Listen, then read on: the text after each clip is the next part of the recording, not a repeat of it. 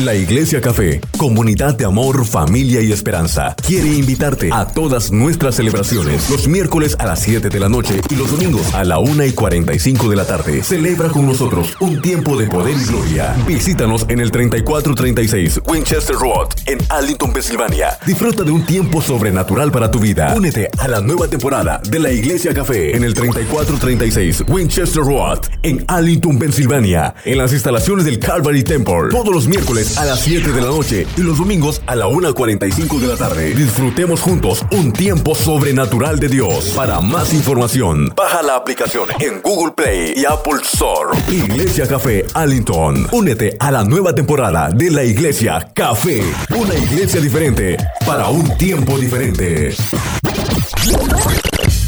Encuéntranos en Facebook como La Iglesia Café, una iglesia diferente para un tiempo diferente.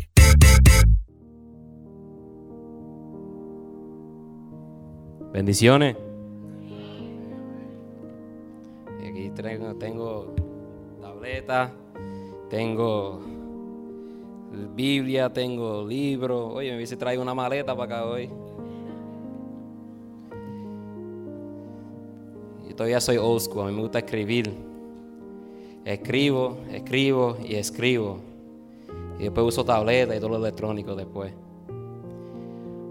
Bueno, bendiciones, ¿cómo están hoy? ¿Cómo se sienten hoy? ¿En victoria? Amén. Desen un aplauso a ustedes mismos. Ahora denle uno al Señor. Ah, ese, así es, gracias Señor, gracias a Dios. ¿Cómo ha sido su semana? Buena, en victoria. Amén. Esta semana ha sido una semana media larga para mí. Larga y lo digo porque no me falta nada de comer, tengo salud, mis hijos también, mi esposa se ve hermosa. Pero mientras más quería escuchar del Señor, más yo me alejaba. ¿Por qué? No sé. En verdad que no sé. Pero mientras más yo me alejaba, más me jalaba el Señor más me hablaba el Señor también. Mientras yo tenía el mensaje y lo estaba acomodando, estaba estancado. Yo sé que yo no soy el único que me ha estancado con mensajes o con, o con o como cuando el Señor nos habla.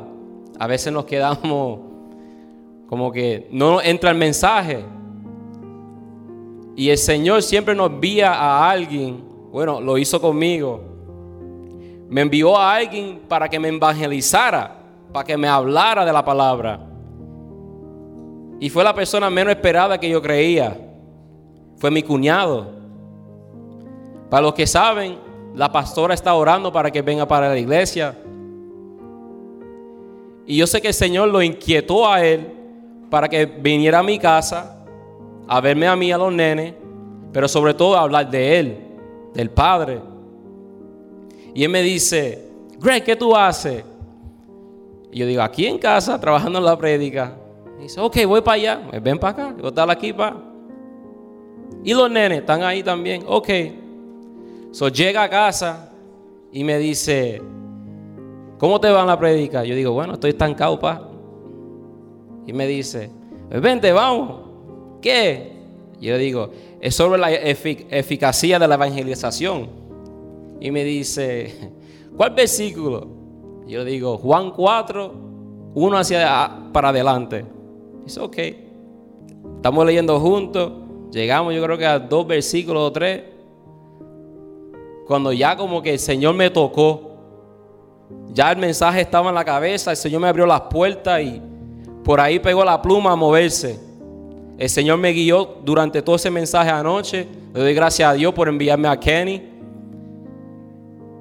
Estoy sumamente orgulloso de él y estoy feliz. So, esta predica, como había dicho, es sobre la eficacia de la evangelización. Y en aquellos tiempos o épocas, habían riñas y resentimientos que existían entre judíos y samaritanos. Eran muy fuertes. Los judíos ven a los samaritanos como impuros por la mezcla que estos tenían con los babilónicos. Y por eso ni siquiera transitaban por sus ciudades, ni les daban saludos. Como estaba diciendo, Padre, eh, en esos tiempos las personas no se saludaban, los, los samaritanos y los judíos. Y yo sé que eso nos pasaba a todos nosotros aquí. Que personas que no nos han saludado, nos han mirado mal. Yo sé, yo sé lo que es sentirse rechazado por cómo me veo, por el color que tengo, por ser latino. Yo le digo la doble R, el rechazo y el racismo. Estas todavía existen hoy en día. Existen en los trabajos, existen en nuestras casas, está alrededor de nosotros todos los días. Existen en los hospitales, los doctores. Entonces los judíos no pasaban por Samaria para no ver a un samaritano, ni los pasaban. Yo digo, aquí esto viene de la iglesia, de la Biblia boricua, como dice el pastor. No los paso. Si tú abres la Biblia boricua, como dice el pastor, no es la Biblia, la Biblia boricua. No los paso, como decimos los boricuas. Todavía existe todo eso. Las personas no te saludan, no te saludan, te miran mal y te dan cara, te ponen cara como, como que si uno fuera a pestar. Mi hermano, yo me baño todos los días. Yo me doy un buen baño todos los días y en el verano me doy dos hasta tres. Pero en ese día, Jesús fue a acabar eso. Ya él tenía el plan. Jesús fue a hacer lo que ningún otro judío se había atrevido, a pasar por Samaria, a enseñar que el valor de un alma, un alma, está por encima de todo prejuicio racial o social. Él no tenía prejuicio de acercarse a alguien a quien el resto del pueblo veía con malos ojos. Y esto lo demostró cuando dejó su trono de gloria para tomar forma humana venir a este mundo y ponerse al mismo nivel de nosotros. Lo hizo por amor a aquellos que ya no tienen esperanzas. Gracias, Padre. estamos en Juan ahora, Juan 4, 1 al 6. Jesús y la samaritana. Jesús sabía que los fariseos se habían enterado de que él hacía y bautizaba más discípulos que Juan. Aunque no era Jesús mismo quien los bautizaba, sino sus discípulos. ¿Cuántos discípulos tenía? Doce. Así que se fue de Judea y volvió a Galilea. En el camino tenía que pasar por Samaria. Entonces llegó a una aldea samaritana llamada Sical, cerca del campo que Jacob le dio a su hijo José. Allí estaba el pozo de Jacob y Jesús cansado por la larga caminata que se sentó, se sentó junto al pozo cerca de mediodía. Palabra clave, Jesús estaba cansado. Habían varias veces que Jesús estaba cansado en la Biblia. Es carne y hueso como nosotros. Las caminatas no eran cortas. Imagínate, Él fue de Judea a Galilea. Y en ese transcurso, me imagino que algunos de los judíos no querían pasar por Samaria. No querían coger el camino corto. Es como pasar de Allentown, llegar a Easton, pero para llegar de Allentown a Easton, tú tienes que pasar por Bethlehem. So, ellos no querían pasar por Bethlehem para decir. Él no estaba montado en caballo, él iba caminando. Él no tenía Uber, él no tenía carro, él no tenía bicicleta, él no tenía patineta. Él no tenía otra forma de transporte. Era sus piernas, sus sandalias. Yo les digo la JC1, la Jesucristo primero, porque me imagino que se amarraban. Algo así tenía que hacer. Hoy en día nosotros no salimos de la casa ni para comer. Nos traen la, la comida a la puerta. Nos traen las compras a las puertas. Queremos todo a la puerta. Una comodidad increíble. No pueden venir a la iglesia las personas porque están cansados por la noche anterior que habían salido. a pasear y por eso no pudieron venir. Pero dice en Mateo 11, 28, vengan a mí todos los que están cansados y llevan cargas pesadas y yo les daré descanso y descanso para el alma también. Cuando nosotros vamos a evangelizar, tenemos que romper el hielo. La primera impresión que alguien puede tener de alguna persona determina si ésta se abrirá al diálogo o no. Por lo general, es cuestión de segundos. Los judíos creían que eran superiores a los samaritanos. Sin embargo, Jesús en un acto de humildad le dijo a esa mujer, dame de beber. Para ella fue una gran sorpresa, pues cualquier samaritano sabía el concepto que los judíos tenían de ellos. E inquieta respondió, ¿cómo tú, siendo judío, me pides a mí de beber, que soy mujer samaritana? ¿Por qué judíos y samaritanos no se tratan entre sí? Juan 4:9. Pero si vamos, me quedé en la 6, pero vamos a seguir en la 7. Poco después llegó una mujer samaritana a sacar agua y Jesús le dijo, por favor, dame un poco de agua para beber. ¿Cuántas veces no he dicho eso Señor? Él estaba solo en ese momento porque sus discípulos habían ido a la aldea a comprar algo para comer. Solo los doce discípulos lo dejaron, se fueron a comer. Para ese tiempo me imagino que había un colmado con pescado y pan, quizá un aguacate por, por lo menos, con agua. No había café, yo creo. Quizá había café, un té. Pero como estaba diciendo, él estaba solo en ese momento porque sus discípulos habían ido a la aldea a comprar algo para comer. La mujer se sorprendió, ya que los judíos rechazan todo trato con los samaritanos. Entonces le dijo a Jesús, usted es judío y yo soy una mujer samaritana. ¿Por qué me pide agua para beber? Jesús le contestó, si tan solo supieras el regalo que Dios tiene para ti y con quién estás hablando, tú me pedirías a mí y yo te daría agua viva. Gracias a Dios. Como pueden ver, estoy bebiendo agua. No es agua viva, es agua del mundo. Agua para el cuerpo. Pero Señor, usted no tiene ni una soga ni un balde, le dijo ella. Y este pozo es muy profundo. ¿De dónde vas a sacar esa agua viva? Además, ¿se cree usted superior a nuestros antepasados Jacob, que nos dio este pozo? ¿Cómo puede usted ofrecer mejor agua que la que disfrutaron, disfrutaron él, sus hijos y sus animales? Jesús contestó, cualquiera que beba de esta agua pronto volverá a tener sed. Pero todo lo que beban del agua que yo doy no tendrán sed jamás. Esa agua se convierte en un manantial que brota con frescura dentro de ellos y les da vida eterna.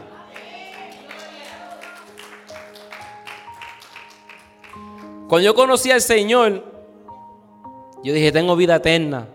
Gracias, Padre. La samaritana pensó que Jesús tenía sed de agua, mas la sed de Jesús era sed por salvar las vidas. Lo que él estaba diciendo en ese diálogo es, si puedes creer en mí, se dispara toda mi sed. Si tú me das de tu agua, yo te daré la mía. Si tú me entregas tu vida, yo te entregaré la mía. Él dijo, el que cree en mí, como dice la escritura, de su interior correrán ríos de aguas vivas. Esto dijo el Espíritu que había de recibir los creyentes en él. Juan 7, 38 al 39. Y la samaritana, sino que el agua que yo le dará, daré, será en él una fuente de agua que salte para vida eterna. Principio sobre el Evangelio. Todo lo que aconteció en la vida de Jesús sucedió para darnos una gran lección. Con el relato de la mujer samaritana, el Señor nos indicó que debemos tener en cuenta para hacer la obra del evangelismo. Hay que tener una conducta personal. La hora más eficaz a través de los tiempos para evangelizar ha sido el trabajo persona a persona. Jesús estaba rodeado de multitudes, más buscó la oportunidad de tener contacto personal con la samaritana. A través, a través del contacto personal debemos buscar el momento oportuno para compartir de Jesús. Despertar la curiosidad de las personas. Respondió Jesús y le dijo, si conocieras el don de Dios y quién es el que te daría agua viva, Juan 4:10, al compartir el evangelismo o el evangelio, debemos despertar en la persona el deseo de recibir más de la palabra de Dios. No tratemos de predicarle todo lo que sabemos en un solo momento. Demos principios sencillos que puedan asimilar. Hay que crear necesidad, la necesidad. Respondió Jesús y le dijo, cualquiera que bebiera de esta agua volverá a tener sed. Mas el que bebiera del agua que yo le daré no tendrá sed jamás, sino el agua que yo le daré será en él una fuente de agua que salte para vida eterna. Jesús le hace ver que todas las respuestas a sus necesidades se encuentran en Él. En esta semana Dios me dio la oportunidad de compartir su mensaje de amor con dos hombres. Uno era joven, uno es joven, tiene 21 años y el otro es más maduro, quizá tenga 45 a 50. Pero mientras yo le hablaba a ellos, debo contar cómo empezó. Primero fue pasado viernes. El pasado, pasado viernes y toda la semana estaba solo en el trabajo trabajando. El compañero tenía vacaciones. Y en ese transcurso me dieron un review y me dieron un listado de cosas que tenía que hacer. Ok. Yo escuché lo que me estaba diciendo en el review, pero yo lo que estaba pensando en el aumento. Eh, pues me dio una lista, un listado de las cosas que tengo que hacer. So dije, ok empiezo a hacer todas las cosas que me dio en la lista. Y cuando estoy limpiando el frente del building con el, el forklift, pues para los que algunos miembros, algunos hermanos aquí saben cómo es el parking de mi trabajo. Es cemento, llega el cemento hasta aquí y después de aquí afuera es tierra. Pues yo estoy con el forklift afuera. Tengo, yo no sé quién puso matres y cosas botaron al lado del building. Puse una paleta, tiré los matres encima. Primero probé con el forklift, primero probé para ver si no se hundía. Solo metí las dos ruedas hacia adelante porque vi que era tierra. Un forklift pesa más que un vehículo. So, mientras voy con el forklift, no se hundió. Dije, ok, gracias a Dios. Pero, siempre hay un pero. Cuando metí la tercera goma, se quedó estancado el RC, el forklift. El forklift pesa más que un carro. No había nada que moviera eso. Pero el Señor me dijo, porque al lado de nuestro building arreglan forklift y tienen máquinas, maquinaria más grande. Fue yo, güey. Y fui y dije, hey, permiso. ¿Me pueden ayudar con esa máquina y sacármela de ahí? Si es otra persona, yo digo, le cobran. A mí no me cobraron. A mí me miraron y dijeron, ¿y qué tú estabas haciendo que metiste esa máquina allá? Trabajando, le dije. So vienen. Me dicen, vengo en cinco minutos. Yo estaba nervioso, ¿verdad? Porque hundí la máquina, la metí. Yo dije, bueno, espero en Dios que esta máquina salga por aquí. So viene el hombre, el varón de Dios. Y llega en ese maquinón. Me dice, voy a levantarla por aquí. La levantó y la sacó, gracias a Dios. So, estoy tranquilo. Y algo me dijo, denle una tarjeta de la iglesia café. Pero como todo se estaba moviendo como que bien rápido, no logré dársela. Oye, perdí una oportunidad, dije yo. Ok. Pasa la semana. Le cuento al compañero mío cuando vino para atrás esta semana lo que me había pasado. Y me dice, ¿te pasó en verdad? Y dije, sí, me pasó eso. Y me dice, Ok. So, él va para afuera, pasa el día, pasan dos días, y él va para afuera en la máquina. Y yo no sé lo que estaba haciendo, que se le ocurrió meterse para allá adentro a hacer lo mismo que yo hice. Estacó la máquina también de nuevo. Y vino donde mí y me dijo, yo tanqué la máquina. Y yo dije, en verdad, yo creía que estaba relajando conmigo. Como que se estaba burlando y yo creía, pero no era que se estaba burlando, era verdad. So vino el varón para atrás y ayudó esta vez de nuevo. Y mientras él ayudó, yo dije, aquí que saqué la tarjeta y aproveché y se la di. Y le hablé del Evangelio. Y por la gracia del Señor, ella está congregando en otra iglesia. So, estuve hablando con él brevemente, por lo menos cinco minutos. Y me dio una idea, una idea buena que la tengo que hablar con el pastor. Me imagino que se comunicó con el pastor. Y le doy gracias a Dios por eso. Y la segunda, el joven, en mi building, las luces son así, eran, bueno, eran amarillas, ahora son blancas como estas que están aquí. Pues mi compañía consiguió un contrato, un grant del Estado para que pusieran todas las bombillas nuevas, LED. Solo que vinieron a, poner las luces, eran más que dos varones. Y uno de ellos es latino también. So, mientras está trabajando, en una yo hablé con él, me presenté. Dije, hola, soy Gregory Jiménez, mucho gusto. Y, y estuvimos hablando un rato. Dije, me fui para el almuerzo y viene para atrás. Y estaba sentado en la computadora. Y él me pasó por el lado y el Señor me inquietó para darle otra tarjeta de, la iglesia café. Y gracias a Dios que tenía dos. Porque el pastor me dijo, lleva dos. Y tenía dos y las dos se fueron, gracias a Dios.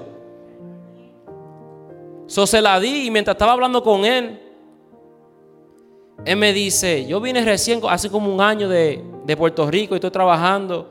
Y yo dije, nunca he ido a una iglesia aquí en los Estados Unidos. Me dice, no. Dice, yo vi una. Y yo vi que estaban en adoración, alabando estaban. Y yo dije, ¿no entraste? Dice, no, yo me senté afuera. Y de afuera le estaba escuchando el mensaje. Y dije, ¿por qué no entraste? Dijo, yo no sé. Y yo le expliqué, aquí que viene la parte, hay que asimilar. Cuando tú hablas, tú tienes que hablar de las cosas que te pasaron. Y tú tienes que ver con lo que tú dices. Pues yo le dije a él, cuando yo estaba en Puerto Rico, yo tenía 14 años, me recuerdo. Para ese tiempo yo no iba para la iglesia. A mí no me evangelizaron en sí, para decir que yo me recuerde. Pero al final de la calle de donde yo vivía, había una iglesia. Y eso estaba encendido todos los viernes y los domingos. Que se escuchaba la, la música desde mi casa hacia allá. Y yo no entendía, cuando yo me sentaba afuera, el día estaba, para los que saben cómo es Puerto Rico, los días son secos a veces seco y caluroso y uno se pone pegajoso en verdad.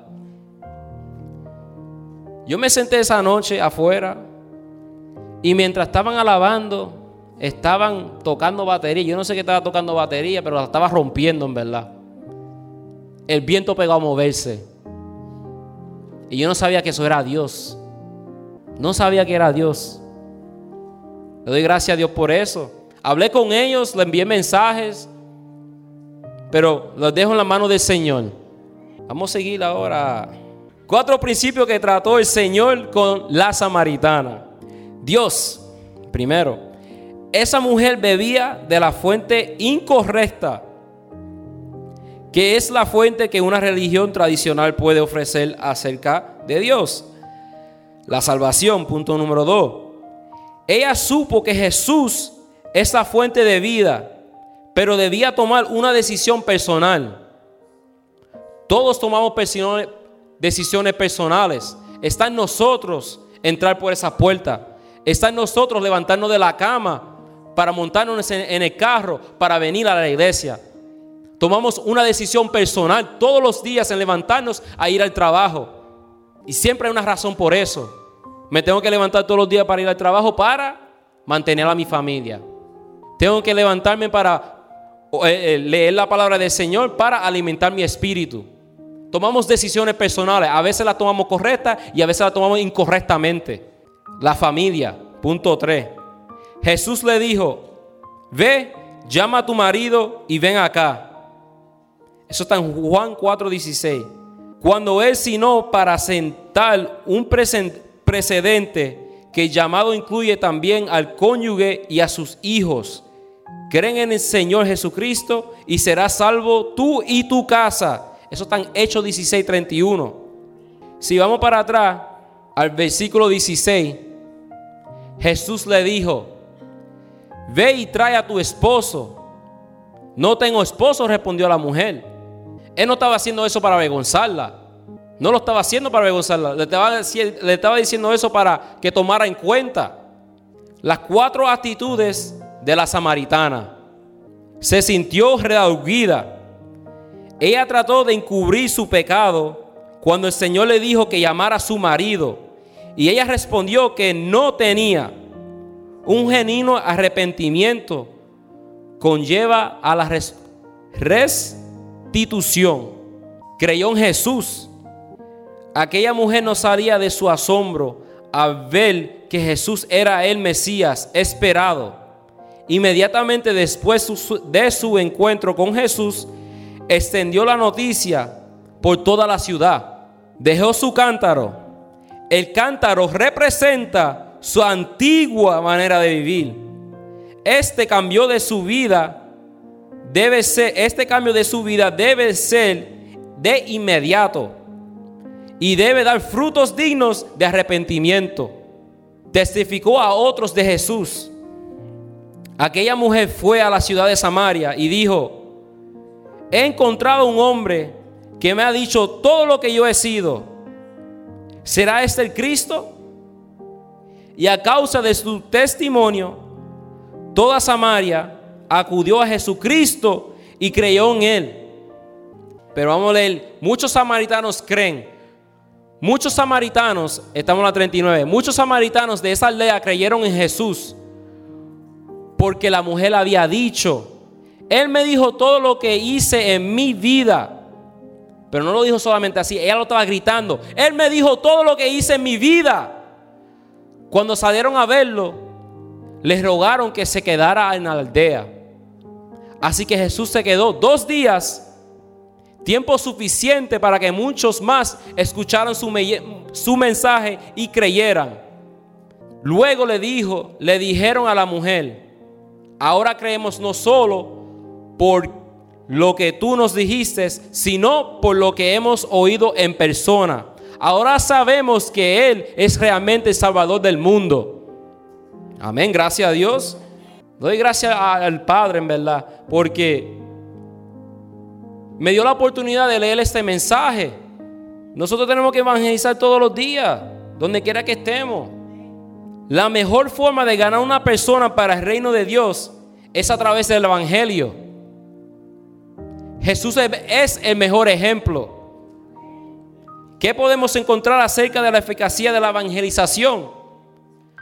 Por medio de su encuentro con la mujer samaritana, tal fue el impacto del Señor en su vida que ella logró ganar todo un pueblo para Jesús. Yo sé que un día diría yo, con el equipo de, líderes que tengo aquí, yo puedo poder, en el nombre de Jesús, voy a poder decir, me gané ese pueblo para el Señor. Siempre deje que Dios se reflexione de usted. Solamente después de tener una primera impresión, recuérdense, estoy cerrando. Haz que valga muchísimo para el Señor. Doy gracias, Padre, por este mensaje que me administró durante esta semana completa. Le doy gracias a ustedes por estar aquí a escucharlo. La Iglesia Café, comunidad de amor, familia y esperanza, quiere invitarte a todas nuestras celebraciones los miércoles a las 7 de la noche y los domingos a la 1 y 45 de la tarde. Celebra con nosotros un tiempo de poder y gloria. Visítanos en el 3436 Winchester Road en Arlington, Pensilvania. Disfruta de un tiempo sobrenatural para tu vida. Únete a la nueva temporada de la Iglesia Café en el 3436 Winchester Road en Arlington, Pensilvania, en las instalaciones del Calvary Temple, todos los miércoles a las 7 de la noche y los domingos a la 1.45 de la tarde. Disfrutemos juntos un tiempo sobrenatural de Dios. Para más información, baja la aplicación en Google Play y Apple Store. Iglesia Café Allington. Únete a la nueva temporada de la Iglesia Café. Una iglesia diferente para un tiempo diferente. Encuéntranos en Facebook como La Iglesia Café, una iglesia diferente para un tiempo diferente.